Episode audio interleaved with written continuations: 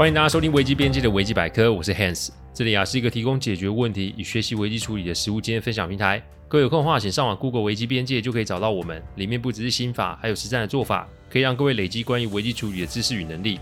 当然，如果眼前真有问题无法处理，也欢迎各位用信件与我们联络，我们也会提供顾问式的服务。开始之前，为了怕有些听众不理解甚至是误会，我会在主题分享之前带一段。让新的听众们知道我们做 podcast 的流程。基本上，我们分享的个案都是经由向客户及案件当事人取得授权之后，才作为分享的主题。再就是每个个案都有经有授权文件，内容有经过一定程度的修改。录完后呢，会先给客户及当事人听过，待他们觉得没有问题以后，再交我后置。这是每一集的制作程序。希望各位在推荐维基百科之余，也可以顺带啊跟亲朋好友说明制作过程，好让他们可以安心。话不多说，我们进入今天的主题哦。上周呢，我们写了一篇先生发生绯闻，妻子要如何应对的文章。那个只是我们其中处理过的一个个案。正好这周的主题也是婚姻危机，所以今天来讲述另一个处理过的个案。也许有听众会认为我们的工作是在写小说吗？但记不记得前面说过很多次的观念？第一个观念就是危机处理不是拍电影。第二个观念就是我们给客户需要的，而不是想要的。所以希望这个个案可以给各位听众对于感情经营有不一样的想法。丽是我客户公司的主管，那两年啊，正好是客户公司发展期，所以主管们的工作都非常的吃重。这一年啊，有半年都在国外出差。那丽呢，恰恰就是这种这种状况。而且呢，丽的老婆伊旺也在公司任职。其实很多公司啊，都会鼓励员工啊交往及结婚。这一啊是降低流工员工流动率，二呢也是营造公司一家亲的氛氛围哦。所以只要不要在同个敏感的部门，以及搭配相关的风险控管。这种事其实还真的不少。话说有一天我在事务所整理杂物的时候啊，突然手机啊传来一张图片，这上面啊是伊棒和他的主管 Sean 的照片，两个人的状态看似非常亲密，而且很明显两个人的距离啊真的是过于接近哦。各位听众应该清楚，所谓的社交距离至少要保有三十到五十公分的间距才是。但这两位啊已经是贴得非常非常的近，最重要是这个场合在居酒屋，还有与会者还有公司的同仁。也许会有听众会觉得，诶，这很重要吗？这个请容我在后面哦再做说明。通常我在看这这类的照片的时候，是谁传的就会非常的重要。结果一看是公司的人资专员，我打电话去问才知道，那一天正好他去餐厅用餐，没有想到就撞上了这不同部门员工的聚餐。他当下看到两个人状况，觉得很可疑，所以就先先把照片给拍了下来，然后传给我。我问完当时的状况啊，之后就请专员不得声张，因为这种问题要是处理不好的话，公司极有可能会陷入一团混乱，还有也许会有员工的家庭会因此而破碎。这正所谓抓奸要在床，擒贼先擒王。我从来不做没有把握的事。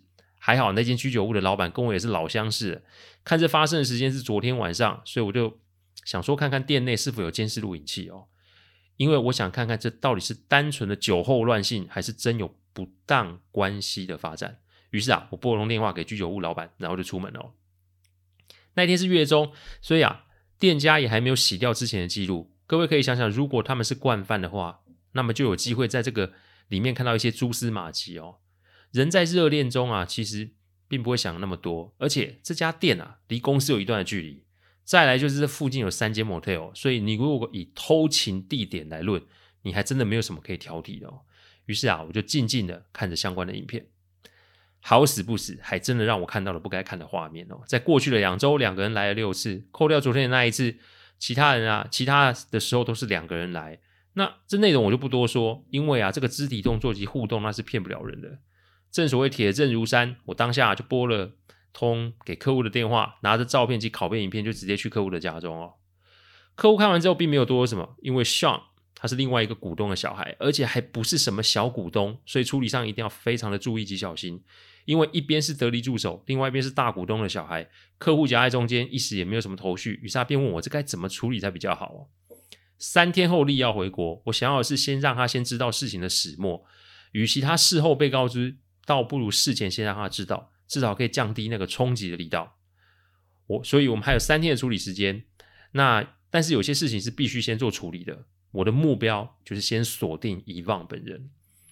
打草会惊蛇，在这个个案里面，我犯不着去得罪 Sean，因为这无疑会增加客户方面的风险。但打蛇可以打七寸，只要伊旺可以在可控范围内，那么对于公司来说，利的异动就利异动率就会降低。因此啊，我请人资通知乙方的好友，用传字条的方式，请他到我的事务所来找我，而且是立马请他离开公司来我的事务所。上面有做提醒，那就是你不要声张，否则一切后果由你个人负责。人呐、不能做亏心事，因为只要一个风吹草动，就足以让当事人吓个半死。我推论乙方目前还有理，还是有理智的状态，只是舍不得这种情欲的需求。所以呢，现在是过一天算一天，因为 Sean 也是有老婆的人，而且啊。他的老婆也在客户公司任职呢。到了我事务所以后呢，我就拿出照片及影片，然后问他：“你想要怎么处理？”清官难断家务事，但如果这个事会危及到客户公司的营运，那就是我必须要管及处理的议题了。但即使如此，我并不会认为乙方是一个罪大恶极的人，因为人与人之间的关系是必须花时间经营的。摊开利这两年出差的时间，基本上这对夫妻就是聚少离多，所以你会让人趁虚而入，那也是人之常情。再者，如果我现在用一个批判者的角度，那根本无助于事情的处理。你不小心，万一把对方惹毛的话，只会让事情更加的复杂。乙方看着我，其实他没有什么反应，但是我看他的表情，好像是一种有解脱的感觉。他说：“所有事情都是事实，这里面没有谁逼谁，也没有什么隐情。他无条件接受公司对他的处理方式。至于要不要告诉丽啊，他也没有任何意见。什么？我要告诉你先生，你也没有关系。我这个时候才知道，乙方根本已经是不在乎两个人的婚姻会走到什么样的地步了。冰冻三尺非一日之寒。我当下只请乙望啊，要保守秘密，不要声张，其他的就等丽回来再说。”但乙方的这个反应一直在我的脑海中挥之不去，因为那种解脱感真的会让我觉得很怪。但当下我没有说什么。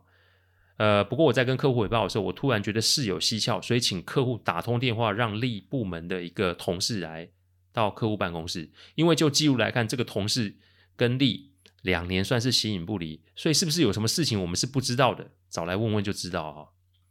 一开始这个同事啊。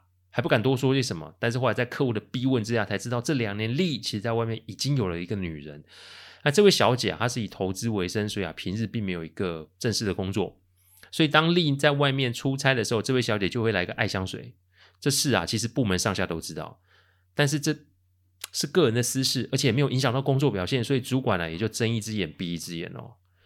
客户气的想把相关人等都炒了，但冷静冷静下来之后，还是得要处理这烫手的问题哦。以下就是我们当时所拟下的处理步骤。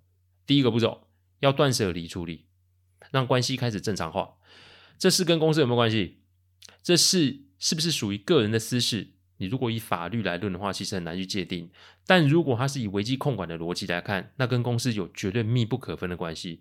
所以我建议第一步是把这两段关系当下就要终止掉，除非当事人不想在公司继续工作，否则人在公司，那就要把关系给梳理清楚。乙方目前是可控的，而且他只是一个部门的普通职员，因此啊，要处理也是放到最后。目前最重要、最重要的员工就是利。我先请部门的同事私下通知利，说公司啊已经得知他在外面有女人的事情，而且这是老板直接下达的指令，希望他可以思考一下，孰轻孰重。我很清楚，以利的状态，他不会拿这份工作开玩笑，所以两天后我安排客户不要出席，呃，跟利。面谈的会议，这一次就让我跟丽来做个沟通。第二个步骤，建议做婚姻咨商，让关系有修补的机会。在现场的时候，我拿出了乙望跟向的照片及影片，表示啊，这个事情目前就算是已经被控制下来了。丽他可以生气，但我建议丽你要想想的是，Yvonne 为什么那么的不在乎？Yvonne 为什么有一种解脱的感觉？感情生变的确会有很多的状况，但是我提醒丽，如果他要再这么继续下去的话，公司。没得选择，只能请他离开。那到时候他要面临的就是事业及家庭都会化为乌有。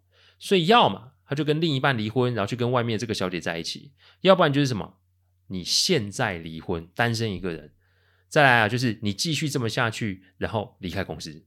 不论是哪一种选择，我提醒你，目前的他还是有选择权的。以方到底做了到什么程度，我并不清楚。但就如同我对利在外面搞七年三的内容没有兴趣一样，每一个人。要为自己的行为负责。现在利如果想要保有他的工作，他就必须在一定的时间内把家务事给搞定。最差最差的状况就是让利跟乙望同时离开公司，以绝后患哦。也许会有听众觉得这个建议很狠哦，但重点是公司人给予选择，还有资源上的支援。因此，当利决定要断了外面的婚外情，而与以望重新开始克服障碍的时候，婚姻之章的费用仍是由公司支持支出，因为这是公司能为他们做的最后一件事哦。第三个步骤，保留关键的证据，把某些人给处理掉。讲到这里都还没讲到像哦，股东的小孩入职公司任职，这一点我从来都觉得抱持着怀疑的态度哦。股东就是股东啊，员工就是员工啊，股东是。员工的亲人，这是哪招啊？讲白了，如果有所冲突或对立的话，这不就是把手掐在客户的喉咙上吗？因此，我建议客户不如趁这一次事件把人给处理掉。各位还记得吗？刚刚我们看到照片的时候，有多少员工是知道以望跟向是在一起的？足以可见，如果这个事情向还继续留在公司的话，这对公司会有多大的影响？那同样的处理方式就是把影片给股东看，然后以一种保护者的角度做分析。因为这事情要是让其他股东知道的话，这一会让这个大股东没面子，二也有可能啊影响这大股东在外面的名声。他的儿子要怎么玩，我们管不了。但以望的确要选择与利共同挽救婚姻，因此只要向可以离开，那么公司的营运现在不会出现立即上的变数。股东在知道这个事情的来龙去脉以后呢，也同意客户的做法，让向在一周内打包走人。其实大家都知道是怎么一回事，但是也没有人敢说些什么。第四个步骤，珍视如公，珍视员工如家人，客户就要有所动作。最后我提醒客户，在公司往前冲的时候，是否要顾及员工们的家庭生活？因为利如果没有长时间出差，他便不会有机会在外面瞎搞，而以望也不会先是被伤透了心，然后也无法炮制炮制在公司大搞不伦恋哦。这无论怎么说，客户的责任都是有的。所以，是否要增加人手？是否要增设分公司？是否要人资部门建立完整的员工资料库？这都是可以做出防范的。福利不能只是给员工钱，这没有那么简单。如果真的视员工如家人，那就不应该让员工承受这种家庭上的巨变才是哦。所以，当咨商制度啊，员工们的纪念日啊，然后纪念日的相关补助费用开始出来的时候，可以感觉到员工们的满意度开始有所提升。但是公司不可能什么都做，但总比只是给钱来的重要吧。两年后呢，以旺与利欢度十二年的结婚纪念日啊、哦，我看着他们传来的照片，我深深庆幸那个时候没有一刀斩掉相关人等，也让我对于感情的经营有了更深一步的认识。我们都知道要对关系及感情负责，但问题发生的时候，单纯的对错其实没有什么用处。责任的归属与道德的讨伐，只怕会让事情变得更加严重。所以，万一各位不小心遇到此类的问题时，请记得以下的几个提醒：第一个提醒，对方的出轨跟你一定有关系；第二个提醒，先决定你还要不要这段关系；第三个提醒，如果要，那么要如何的做修补；第四个提醒，如果不要，那你要怎么做结束呢？我个人希望各位听众不要遇上此类的问题，但如果真遇上了，请记得啊，八点档的剧情与戏码绝对是没有用的。感谢各位聆听，听完之后如果有任何的意见，请上我们的网站维基编辑留言。我们预计每周一中午会上架一个 podcast 主题分享，各位有任何想听的主题，也都可以透过留言给我们知道。再次感谢大家，我们下次再见，拜拜。